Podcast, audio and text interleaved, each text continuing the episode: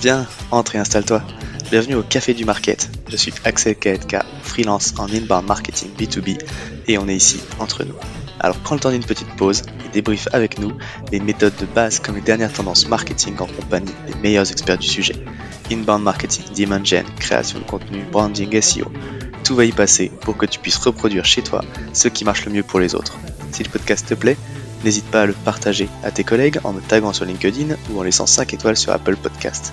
Et maintenant, détends-toi, prends ta boisson préférée. Et surtout, si tu entends une discussion intéressante, serre-toi, c'est offert par la maison. Pour ce podcast, j'ai l'honneur d'être soutenu par ma solution de marketing automation préférée, Cepledi. Si je t'en parle, c'est parce que je l'ai utilisé à titre pro et que j'en ai été pleinement satisfait. On le sait quand on fait du marketing automation, ce qui est compliqué, c'est d'entretenir constamment des workflows de nurturing et de les mettre à jour avec de nouveaux contenus. Là où Pledzi est très fort, c'est qu'ils ont développé une campagne intelligente qui est capable de pousser automatiquement le bon contenu au bon moment à la bonne personne, en fonction de ses centres d'intérêt et du stade de maturité du lead. Qui ne gâche rien, c'est qu'ils ont une équipe au top avec un service CSM dédié qui est là pour t'aider à mener à bien ton projet. Mais assez parlé, passons à l'épisode. Bonjour à toutes et à tous et bienvenue au Café du Market. Alors vous le savez, on le répète souvent, le contenu est roi, euh, évidemment, à condition qu'il soit vu une bonne stratégie de contenu, ça peut faire des miracles en termes de génération lead, de notoriété, de recrutement même ou de rétention client. Mais là où le bas blesse souvent, c'est que les contenus qui sont produits en B2B ne sont jamais vus. C'est la stat hallucinante qui a été mise en avant dans le dernier rapport HubSpot sur l'évolution du marketing en 2021. 35% des contenus produits en B2B ne sont jamais vus. Tout simplement parce qu'on considère le plus souvent que le travail s'arrête une fois qu'on a cliqué sur publier. C'est un gros sujet, et pour parler justement dégrossir un petit peu tout ça, je suis aujourd'hui avec Gabriel Béal, qui est Content Team Lead chez Payfit, et qui va nous aider à voir un petit peu plus clair sur ce sujet. Bonjour Gabriel. Bonjour. Merci, euh, merci d'être avec moi. Je suis super content de t'avoir aujourd'hui parce que c'est un sujet que j'aime bien et euh, c'est vrai que c'est un gros sujet. Tout le monde se concentre sur la stratégie de contenu. On a l'habitude de produire, produire, produire, et puis dès qu'on a publier un contenu, on veut passer au contenu suivant. Alors qu'en fait, il y a plein de choses à faire pour que ça vive. Et donc, je suis super content de pouvoir parler de tout ça avec toi. Bah pareil, c'est un sujet euh, qui me tient à cœur parce que euh, je connaissais pas la stat, pour être très honnête, et euh, ça m'étonne pas. ouais, bah, franchement, quand je l'ai vu sortir l'année dernière dans le rapport, c'est pareil, ça, ça m'a fait exploser. non, c'est autant, autant que ça, c'est un tiers des contenus quand on sait l'investissement que ça représente. Enfin Ouais, ça fait peur. Ah, du coup, est-ce que tu peux te, te, présenter en quelques mots? Oui, alors du coup, moi je suis Gabrielle, euh, je m'occupe, comme tu le disais, du contenu euh, chez Payfit.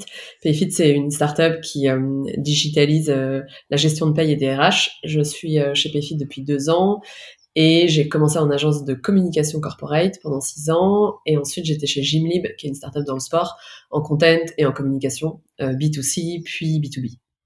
Ok.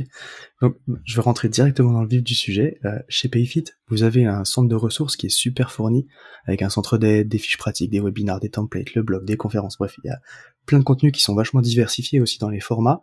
Euh, Est-ce que tu peux me schématiser déjà un petit peu le rôle du contenu chez vous?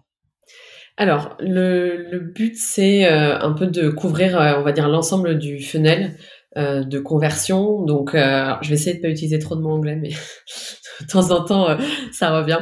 Le, le, le premier, c'est euh, pour euh, générer des leads, donc pour attirer des prospects, donc avoir un maximum de leads, donc qualifiés. Donc là, on va créer beaucoup de contenu, nous, dans l'équipe contenu. Il y a pas mal de contenu SEO également. Et puis, ça va aussi servir à, on va dire, faciliter et raccourcir le cycle de vente on va réussir à trouver un peu des contenus qui vont, qui peuvent faire la différence à ce niveau-là. Ensuite, il y a la deuxième partie qui est la satisfaction, euh, la fidélisation client. Donc nous, notre objectif, c'est à travers le contenu, comment est-ce qu'on peut aider, accompagner nos clients. Alors c'est notamment le centre d'aide que tu as cité, mais c'est aussi des contenus où on va, par exemple, vulgariser et décrypter tout ce qui est droit du travail, euh, changement en termes de paye, qui sont des sujets hyper, hyper complexes. Et de même que notre produit, on va dire, simplifie tout ça, à nous au contenu d'arriver aussi à simplifier cette expérience. Et le dernier point, c'est plus tout ce qui est autour de l'image de marque. Euh, même si c'est des choses qu'on fait un peu moins depuis qu'on a, en fait, on a un peu repensé la manière de faire du contenu euh, depuis 2022 et euh, on fait un peu moins de contenu de, inspirationnel comme on dit. Donc ça, c'est notre blog Switch où on va un peu notamment parler de PayFit en tant que startup en hyper croissance, startup qui est assez innovante au sujet de tout ce qui est RH. Voilà, ça va être un peu les trois les trois objectifs principaux du contenu si je dois résumer. Ok, tu as donc euh, la partie, on va dire notoriété brand, euh, la partie acquisition mm. et une partie rétention du coup. Exactement, exactement. Super intéressant. Donc on je le disais un petit peu en introduction sur la, fameuse statistique, 35% hein, des contenus qui sont jamais vus en B2B, c'est un projet, c'est un problème qui est majeur on va dire parce que bon, on voit bien l'investissement que ça peut prendre, que ce soit en termes de temps ou vraiment financier quand on externalise tout ça. Euh, comment ça se fait selon toi? Alors, je pense qu'il y a plusieurs choses. Euh, le premier, c'est lié, je pense, aux, content managers eux-mêmes et enfin au profil. Et je le dis parce que je, l'incarne moi-même et j'ai longtemps fait cette erreur, donc euh, c'est pour ça que je me permets de, le dire. En fait, on est souvent des profils assez littéraires et souvent, si on est content manager, c'est parce qu'on adore écrire, synthétiser le contenu, penser le contenu, être créatif. Mais en fait, ça nous intéresse moins de diffuser. Et du coup, on va un peu tout miser sur euh, le fait de produire et même de surproduire. Et du coup, ce qui va aussi faire qu'il y a tellement de contenu qu'en fait, euh, bah, on en diffuse très peu. Après, je pense qu'il y a une forme un peu d'ignorance, je dirais, dans beaucoup d'entreprises sur euh, ce métier-là qui reste encore un peu nouveau, qu'on connaît peu, et beaucoup de, de, de de boîtes et notamment dans les équipes, on va dire les équipes de, direction, vont se dire ça se mesure pas et donc du coup ça va pas inciter les content managers en fait à prendre ces réflexes de diffusion. Là où si on bosse euh, en growth, enfin web marketing, ça va être très facile de mettre des indicateurs. Et, en fait, en soi, on peut en mettre dans le contenu, mais c'est encore peu. Euh, je pense que c'est encore peu commun. Et donc du coup, il y a, y a ce personne n'incite euh, les content managers à diffuser en fait. Donc ça pour moi c'est le premier problème. Et après je pense qu'il y a aussi un problème qui vient du contenu même et c'est et ça ça va au-delà de la diffusion. C'est euh, en fait comment est-ce qu'on choisit des sujets de contenu et, et enfin ce que j'observe aujourd'hui et je le dis aussi d'autant moi enfin d'autant plus que je l'ai moi-même aussi euh, fait c'est que en fait on va parfois aller enfin écrire un, contenu trop facilement parce qu'on va se dire ok ça c'est un peu le sujet à la mode c'est un peu sympa c'est un peu sympa d'en parler faut qu'on en parle sans même se demander si notre public notre audience est-ce qu'elle est intéressée en fait euh, par ces sujets et du coup par manque de de, terrain par manque de de, temps, en fait, on va pas forcément trouver le sujet qui euh, tout de suite arrive euh, à intéresser plein de monde. Et, ça, en fait, ça montre bien aussi que bah, selon le, contenu que tu vas choisir et l'adéquation avec ta cible, ça peut aussi changer la visibilité au-delà de la diffusion. Donc pour moi, c'est un, c'est un peu, les deux sont complémentaires, je pense. Ok, je, tu veux, ouais, je vois que tu des contenus un petit peu pour se faire plaisir, on va dire, en tout cas sur les sujets qu'on pense d'importance euh, et qui sont pas forcément du coup ce qu'on a du, du, retour de notre cible, quoi. On va dire euh, de ce qui va intéresser la cible. Ouais, et, puis, je trouve, ouais, Vas-y, vas-y, je te dis après. ouais, et puis j'avais dit en fait, effectivement, cette volonté de, de produire du contenu parce que ben on veut produire du contenu et donc on est toujours en train de penser au contenu d'après. Mm. Et en fait, ben, une fois qu'on en a publié un, on, on se concentre sur le suivant et donc au final, on n'exploite pas assez aussi ce qu'on a créé, quoi. Complètement. Ça, c'est c'est une erreur qu'on a tous fait et ça, c'est évident. Et, et, en fait, sur ce que tu disais tout à l'heure, c'est en effet, c'est tout le monde a envie d'écrire des articles un peu inspirationnels, etc. Sauf que c'est souvent très théorique. Et après, ça dépend de la cible qu'on a, hein, évidemment. Mais en tout cas, nous, la cible qu'on a, TPE, PME, c'est des entrepreneurs, c'est des RH, ils ont besoin de gagner du temps et c'est pas forcément leur priorité que d'aller lire un article de, de, de 10 minutes sur un sujet de, qui est inspirationnel. À l'inverse, si on leur donne quelque chose de très court qui va vraiment les aider dans leur quotidien sur un besoin qu'ils ont qui est très spécifique, qui est euh, comprendre le droit du travail, euh, faire un modèle, euh, j'en sais rien, d'entretien annuel parce que ils en ont pas et qu'il n'y a pas de RH dans leur boîte. Là, en fait, on va les aider. Et là, on répond exactement à leurs besoins et bizarrement, euh, le contenu, on l'a diffusé au même endroit, et pourtant le succès n'est pas du tout le même. Donc la diffusion euh, est ultra importante, mais il y a aussi euh, le travail en amont qui fait la différence. Ouais, effectivement, des sujets super courts, super actionnables, qui du coup bah, rendent un vrai service au, quotidien, quoi. Dans la réalité, on va dire, de ta cible, du coup. ok, donc on l'a dit un petit peu là, mais un des problèmes aussi, c'est effectivement que trop souvent, bah, on considère que le job il est fait quand on clique sur publier, euh, mais c'est en fait c'est là que le combat commence. Et voilà, ton article il est en ligne, enfin ton contenu il est en ligne. Maintenant, comment est-ce que tu fais pour le mettre devant les yeux de ta cible, alors, il y a, beaucoup de choses. Euh, je, me suis un peu concentrée sur cinq, euh, actions. Euh, le premier, ça paraît bête, mais beaucoup de boîtes euh, ne le font pas. En fait, c'est d'identifier des ambassadeurs en interne. En fait, moi, je dis souvent que en interne, on va dire que t'es, enfin, chaque employé, enfin, tes collègues, c'est à la fois des inspirateurs et des diffuseurs de, de contenu. En fait, quand tu penses comme ça, c'est que tu vas avoir beaucoup plus d'impact. D'impact. En plus, c'est gratuit, donc c'est toujours bon à prendre. Si tu prends par exemple les contenus que tu vas créer pour ton équipe commerciale, en fait, nous, ce qu'on fait aujourd'hui, c'est qu'on fait, on a des meetings avec eux, on leur demande de quoi ils ont besoin, on écoute des démos euh, prospects pour essayer de comprendre aussi de, de, quoi ont besoin les prospects. Et en fait, du coup, les, les commerciaux, ils vont nous dire, voilà, moi j'ai besoin de ci, j'ai besoin de ça. Derrière, donc eux, ils nous inspirent pour créer du contenu. Derrière, on crée du contenu en fonction de leurs besoins, et forcément, ils vont l'utiliser puisque c'est eux qui l'ont demandé. Donc, on va leur préparer euh, un template de mail euh, sur le logiciel euh, CRM qu'ils utilisent. Et en fait, derrière, ils vont le diffuser parce qu'en fait, ils sont convaincus. Et là, ils deviennent des ambassadeurs. Et en fait, ça, c'est ultra intéressant parce que c'est ça aussi qui va faire que ton contenu est diffusé. C'est quand l'interne le diffuse. C'est pareil, si tu fais certains sujets, il suffit que la, direction euh, de ta boîte, qui souvent c'est des gens qui vont avoir pas mal de succès sur LinkedIn, si c'est des gens qui prennent la parole régulièrement, en fait, si eux postent quelque chose, ils ont potentiellement beaucoup plus de succès que si c'est euh, le compte de ta boîte qu'ils postent. Et ça, ça peut vraiment faire la différence. Ça, pour moi, c'est la première chose.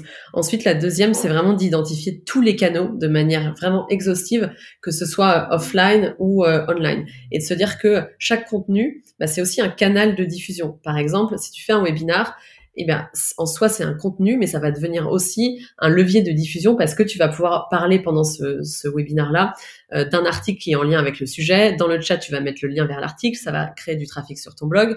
À la fin, tu reçois un, mail automatique pour, euh, pour te remercier. Là, tu peux mettre le lien, par exemple, d'inscription à ta newsletter. Tu vas gagner des abonnés à chaque fois. Euh, si tu fais, j'en sais rien, un salon, et eh ben c'est le moyen euh, sur les écrans de mettre euh, les vidéos cas clients, de faire la promo du dernier livre blanc que tu as que tu as créé, de faire un jeu concours pour une fois de plus faire grossir ta base de newsletter. Et en fait, déjà, si tu commences à penser comme ça, tu vas te rendre compte qu'il y a plein de petites actions qui vont en fait créer un cercle vertueux. Et en fait, nous, ce qu'on a fait, c'est qu'on a créé ce qu'on appelle des databases de diffusion. Euh, tu peux faire ça, enfin une sorte de checklist en fait de, diffusion où tu recenses toutes les, les, possibilités de diffuser un contenu.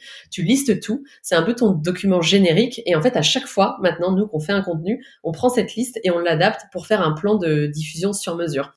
Le troisième point, c'est de se dire, voilà, il y a tout ce qui est gratuit, euh, organique et tout ce qui est payant.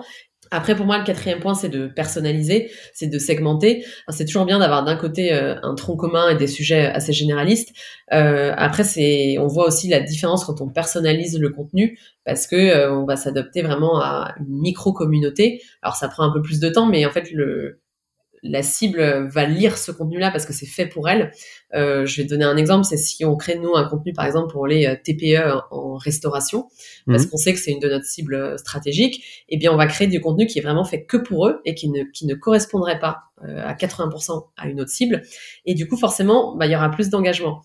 Et après, le dernier point, c'est en fait de fixer, quand c'est possible, des objectifs chiffrés, parce que en fait, si on se donne pas nous-mêmes un peu des, indicateurs, des KPI, euh, on va faire une action, deux actions, et puis on va pas être incité à, diffuser, diffuser, diffuser. Et en fait, si on se met un peu des objectifs chiffrés en se disant, voilà, on voudrait atteindre soit un pourcentage de croissance, soit un nombre de vues, un nombre de téléchargements, un nombre d'inscrits, ça va largement nous aider euh, à diffuser, à diffuser, parce qu'on aura un intérêt, en fait, on aura un objectif mmh. derrière.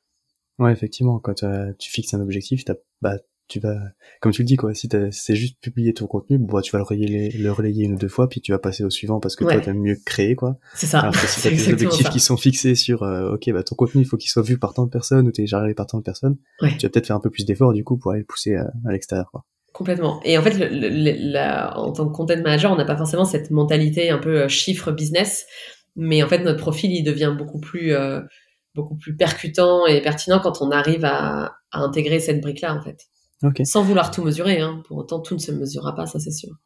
Super. Euh, donc c'est vrai quand on parle aussi euh, distribution de contenu, on pense beaucoup à recyclage, tu vois, pour donner une seconde vie au contenu. Donc euh, tu prends un article, tu peux euh, le découper en quatre posts sur les réseaux sociaux, un livre blanc, tu peux en faire un webinar, vice versa. Tout ça. C'est bon après, tu l'as dit, il y a beaucoup plus que ça, quoi. Mais c'est c'est quoi ton point de vue du coup là-dessus?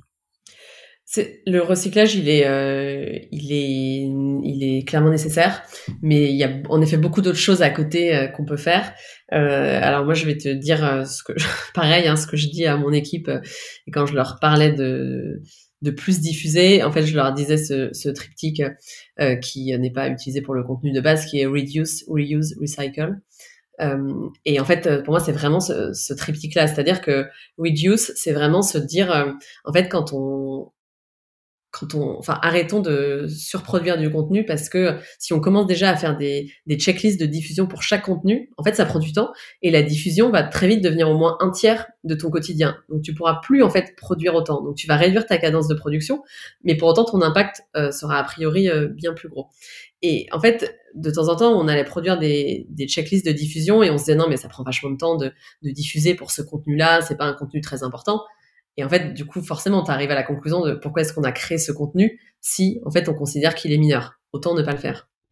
Donc ça, c'est le premier point.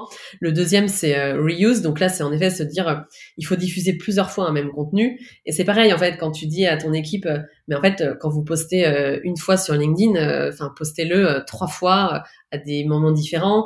que un, un, contenu que vous avez mis dans la newsletter de janvier, s'il est toujours d'actualité en juin, bah, en fait, repoussez-le en juin etc., etc. Et souvent, on va te dire oui, mais les gens ils l'ont déjà vu et tout ça. Et en fait, c'est utopique de se dire que, euh, enfin, moi, je vais pas sur LinkedIn tous les jours, hein, donc il y a un paquet de contenu. Euh, si le post il a été mis cinq fois, euh, je vais peut-être le voir que deux fois. une newsletter, une fois je serai en vacances, du coup, je vais pas la lire. Du coup, la fois d'après, bah en fait, je vais peut-être tomber sur le contenu, etc. Donc, ne pas hésiter à, réutiliser les choses, mais se dire, bah, en fait, je vais pas aller faire des copier-coller. Donc, euh, je vais euh, soit euh, changer le moment où je diffuse, donc pas le même jour, pas la même heure. Je vais changer l'angle, je vais changer le visuel, je vais changer l'accroche, parce que il suffit de de choisir un angle différent pour un même contenu. Et en fait ça peut complètement changer aussi le succès qu'il a. Donc ça c'est un bon moyen. Et après le dernier c'est le recyclage. C'est de se dire en effet ce que tu disais un, même contenu peut euh, être décliné en différents formats. Euh, et du coup, un article qui fonctionne hyper bien, se dire bah ça vaut le coup d'aller en faire un webinaire derrière. Après ce webinaire-là, on va faire une, capsule audio très courte. Et c'est se dire on va tester en fait plein de moyens de consommer le contenu, donc euh, de l'écrit, de l'audio, de la vidéo et différents niveaux de, de détails, c'est-à-dire euh, format long, format court, parce que ça n'intéresse pas forcément les mêmes personnes. Et c'est bien aussi parce que ça te permet de voir ce que ton audience préfère pour après potentiellement peut-être aller euh, creuser davantage un format et de trouver un peu la bonne euh, combinaison en fait dans tout ça. Ok, super intéressant. Et du coup, bon là, comme on, est entre nous, j'en profite pour t'arracher une petite confidence. Et c'est vrai que quand on dépeint les bonnes pratiques comme ça, on a toujours l'impression que c'est tout rose. C'est quoi le plus gros challenge que tu as eu, toi, du coup, que auquel tu été confronté dans ta vie de marketeuse? Bah, je pense que c'est la diffusion. En vrai, c'est, euh, je pense que c'est un vrai sujet euh, parce que, comme je disais tout à l'heure, en fait, on est, on est quand même souvent des profils un peu littéraires qui aiment créer, qui aiment écrire, et du coup, euh, rentrer dans ce côté très opérationnel et très état d'esprit euh, business avec euh, des chiffres, de la performance, des indicateurs, faire des reporting, aller suivre tout ça. Enfin, de base, c'est vrai que c'est pas trop notre mentalité. Et je pense que le, premier challenge, c'est de se dire, moi, il va falloir que j'arrive à m'intéresser à ça, que je comprenne l'intérêt, et ensuite que j'arrive à convaincre mon équipe qui a le même profil globalement que moi et qui du coup euh, n'a pas spécialement envie de, de faire ça. Euh, mais euh, en fait, moi là, je, je, viens de créer un poste. La personne arrive le mois prochain qui euh, va du coup justement se charger de diffuser tous nos contenus. Alors c'est un peu, euh, enfin en vrai, alors je dis pas que ça n'existe pas, mais je ne l'ai encore jamais vu, en tout cas dans toutes les autres startups, etc. Et on s'est beaucoup posé la question de, du nom de ce job parce que j'ai l'impression qu'il n'existe pas vraiment, en tout cas pas dans le sens où, nous on le propose.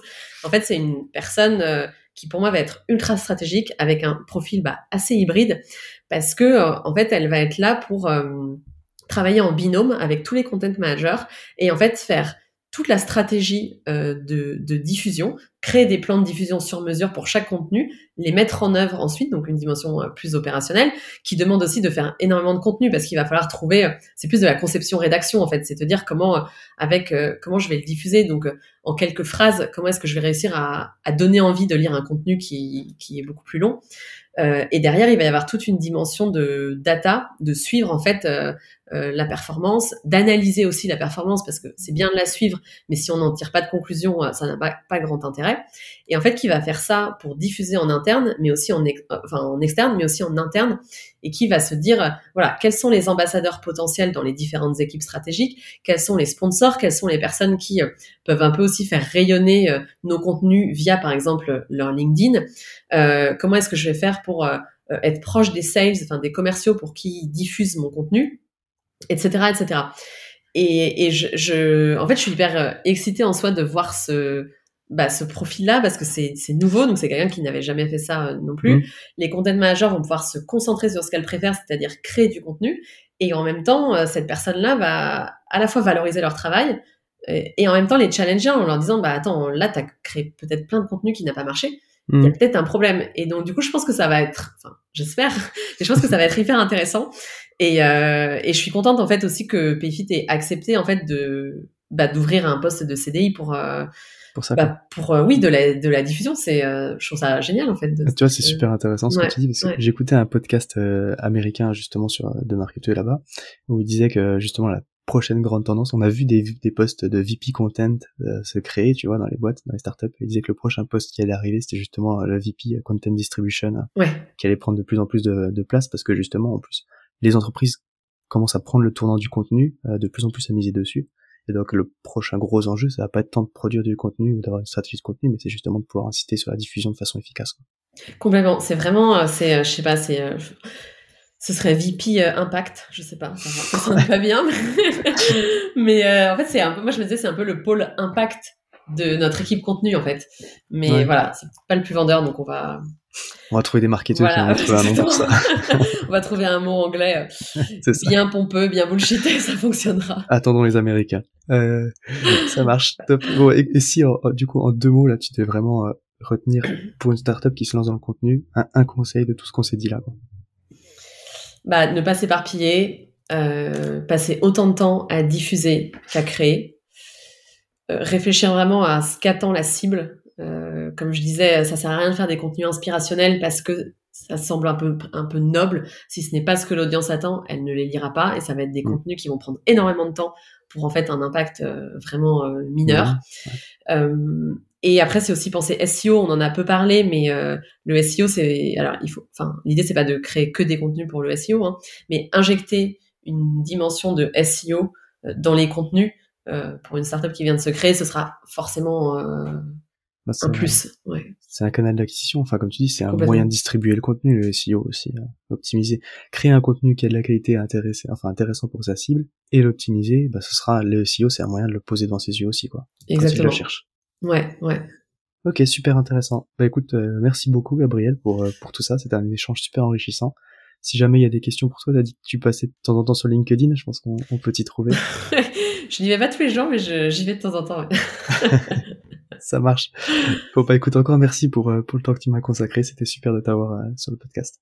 Merci à toi. Et euh, voilà, si, si ça peut aider aussi, j'espère que ça aidera les gens à, à prendre conscience de l'importance de la diffusion. Ouais, j'en doute pas, c'est un gros sujet. Allez, à bientôt. Merci. À tous ceux qui ont tenu jusqu'ici, déjà merci beaucoup, et j'imagine que le sujet vous a plu, donc n'hésitez pas à envoyer de bonnes ondes à notre invité. Pour ceux qui le souhaitent, le meilleur moyen de soutenir le podcast, ça reste d'en parler autour de vous et de laisser 5 étoiles sur votre plateforme d'écoute préférée. Je compte sur vous. Et dans tous les cas, je vous dis à bientôt pour un prochain rendez-vous au Café du Market.